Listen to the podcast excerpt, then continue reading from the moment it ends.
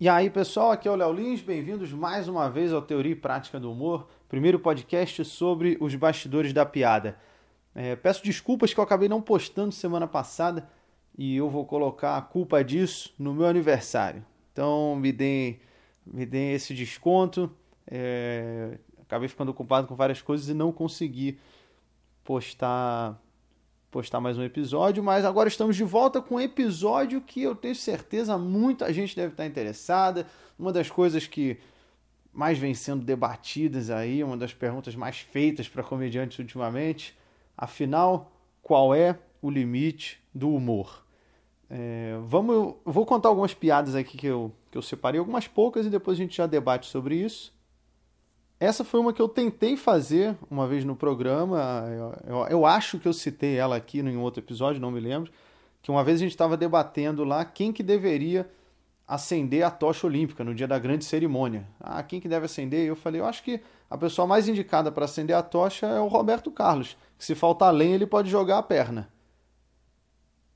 Com certeza muitos vão falar, nossa, que absurdo, fazer piada com um problema, com, com uma deficiência, enfim. Uma, essa aqui é do Márcio Ribeiro, essa outra, falecido Márcio Ribeiro, que tinha várias piadas escatológicas, essa até nem é, mas enfim, essa aqui é sobre a hóstia, ele falando. Eu não gosto da hóstia porque ela às vezes gruda no céu da boca, aí você tem que ficar botando o dedo para tirar. E falam que a hóstia é o corpo de Cristo, vai que quando estou botando o dedo eu acerto o cu dele. Também vai vir gente, ah, pô, religião absurdo, essa então que é pô, religião, Cristo. É, e seja lá qual for, tem essa daqui que eu separei no comediante americano, o Doug Stanhope, que é Bebês são que nem poemas. É bonito para quem fez, para os outros é bobo e irritante. Parece uma piada besta, mas com certeza vai ter gente, nossa, que absurdo falar isso de um bebê. Enfim, qual é o limite do humor? Porque muita gente fala, ah, hoje em dia, hoje em dia reclamam de tudo, não pode falar nada. Eu, eu acho que sempre teve gente que reclamou de tudo. A diferença é que hoje essas pessoas têm voz, né? Através de internet, através de seja lá do que for, um podcast. Então a gente passou a ouvir mais. Eu acho que essa é, é uma questão. E a outra questão é que eu não creio que seja também, embora essas pessoas ganharam mais voz, ah, hoje todo mundo reclama de tudo. Eu não acho que seja todo mundo. Eu acho até que é uma minoria que faz barulho falando em nome de todos. É, é, essa é uma questão. O, o Seinfeld, um tempo atrás, o Jerry Seinfeld, deu uma declaração falando que o politicamente correto está acabando com o humor. E um pouco depois disso, cerca de uma semana depois, eu estava viajando para fazer uma entrevista do lançamento do filme Ted, daquele ursinho, é o Ted 2, e eu entrevistei o, o Seth, o Seth MacFarlane, que um dos criou, o Family Guy. E eu perguntei, eu estava genuinamente curioso para saber a opinião dele sobre isso, porque o Family Guy é um desenho que tem piadas de, de religião, piadas que algumas pessoas podem considerar preconceituosas, e eu, eu gosto muito do, do estilo de humor dele, e eu queria saber realmente a opinião dele sobre isso. E aí eu perguntei para ele, eu falei, você acha que o politicamente correto está realmente acabando com o humor? Teve essa declaração do Seinfeld agora, ele falou, olha, o, o que eu acho, eu acho que não. Eu acho que. Eu não acho que seja uma onda de politicamente correto. Eu acho que é um pequeno grupo falando em nome dos outros. É um grupo de jornalistas, é, de pessoas que, que têm mídia.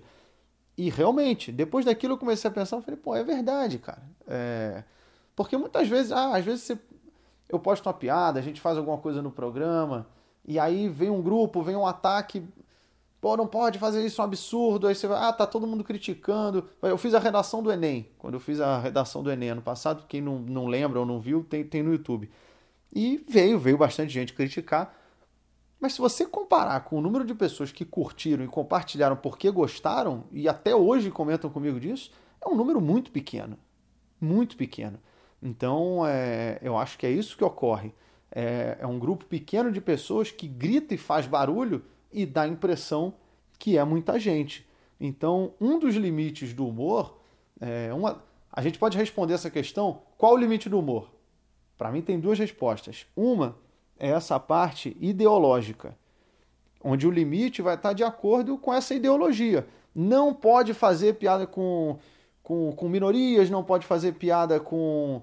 É, é no caso aí, negro, deficiente, gay, é, travesti, não pode piada com isso, não, por ser uma questão ideológica, digamos assim, de uma cartilha ser seguida. Uma vez, é, a prova disso, o, o, Danilo realmente sofre com isso, é, por ser uma pessoa que toma uma postura muito contra determinadas ideologias e por estar à frente do programa.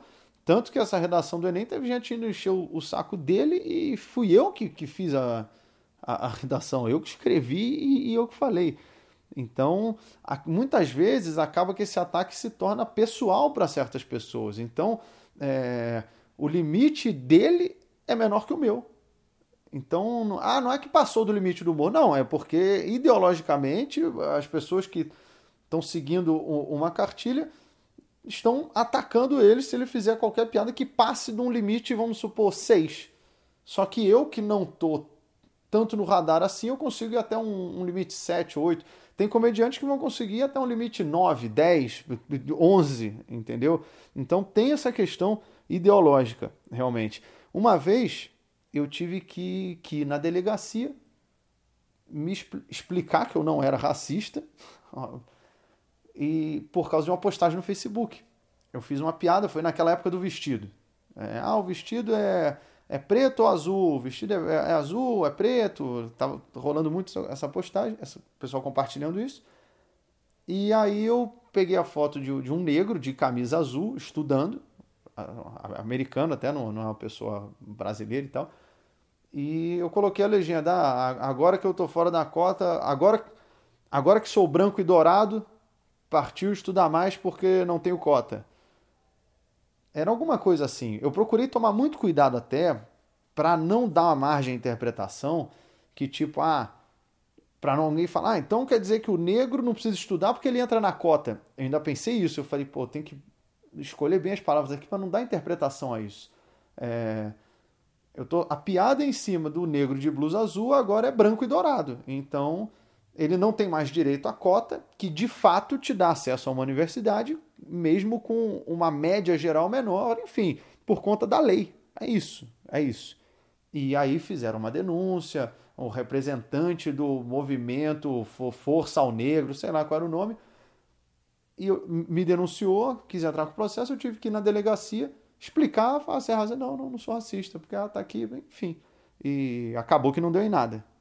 Mas ele fez o papel dele, de era um professor até, universitário, fiquei sabendo depois, de bater no peito e falar que está defendendo os negros, de chegar e falar, ó, esse cara aqui, esse branco, que ele já deve vir com um discurso também que acaba, acaba sendo um discurso, o cara combate o, o, o, preconceito, às vezes de forma preconceituosa. Eu não vou deixar esse branco falar isso da gente, não sei o que, eu vou denunciar ele, ele vai se ferrar eu, eu vou defender vocês. O cara quer se colocar como um porta-voz de toda uma comunidade, enquanto que teve várias pessoas escrevendo ali: olha, eu sou negro, não me senti ofendido.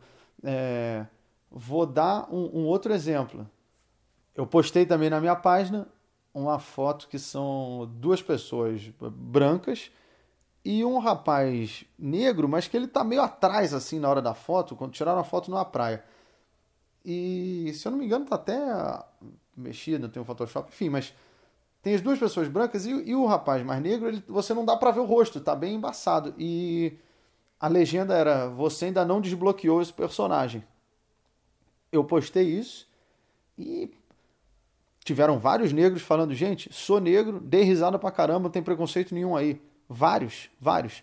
Mas é óbvio que veio um ou outro, inclusive brancos, que acabam entrando, caindo nesse discurso de não, é, tá certo mesmo, eles são minoria, vamos defender, que, que tem vários idiotas assim, não por defender, mas por tomar uma postura de defender onde não existiu nada, mas te, tiveram pessoas, ah, racistas, vão se fuder, vocês têm que queimar no inferno, é, branco, brancos, demônios, vocês mereciam estar mortos, com um discurso completamente preconceituoso em relação a algo que não tinha preconceito nenhum, nenhum. Era uma brincadeira com o fato de que personagens no videogame que você ainda não desbloqueou, aparece só a sombra ali. Você não consegue ver o, o rosto, tudo fica escuro.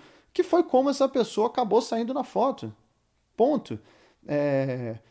Um tempo atrás, eu postei também na página uma foto na praia também, de tinha uma pessoa sentada na canga, na, na areia, e uma outra deitada na areia, muito, muito branca, muito. Você olhando a foto rápido, você nem via.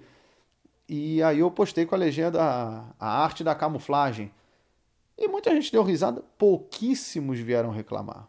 Pouquíssimos. A piada era o quê? Uma pessoa muito branca deitada num, num local muito branco. Ela fica camuflada. A piada foi com isso. Se fosse uma pessoa muito negra deitada num lugar muito preto e eu escrevo a arte da camuflagem, porra, provavelmente eu me denunciar de novo, eu ia ter que ir no Facebook, eu ia ter que ir na delegacia explicar que eu não sou racista.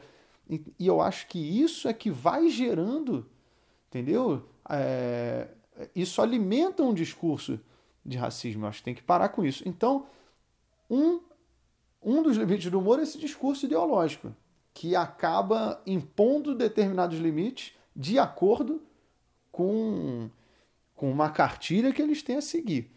Mas vamos supor um cenário de neutralidade ideológica. Qual é o limite do humor? A continuação você vai acompanhar amanhã em Qual o Limite do Humor, parte 2. Beleza? Se você curtiu, deixe sua mensagem, deixe seu recado. Compartilhe o podcast, por favor, ajude a divulgar. Isso vai me incentivar a continuar postando episódios aqui nessa plataforma. Tá legal? Muito obrigado, pessoal. Valeu, fui.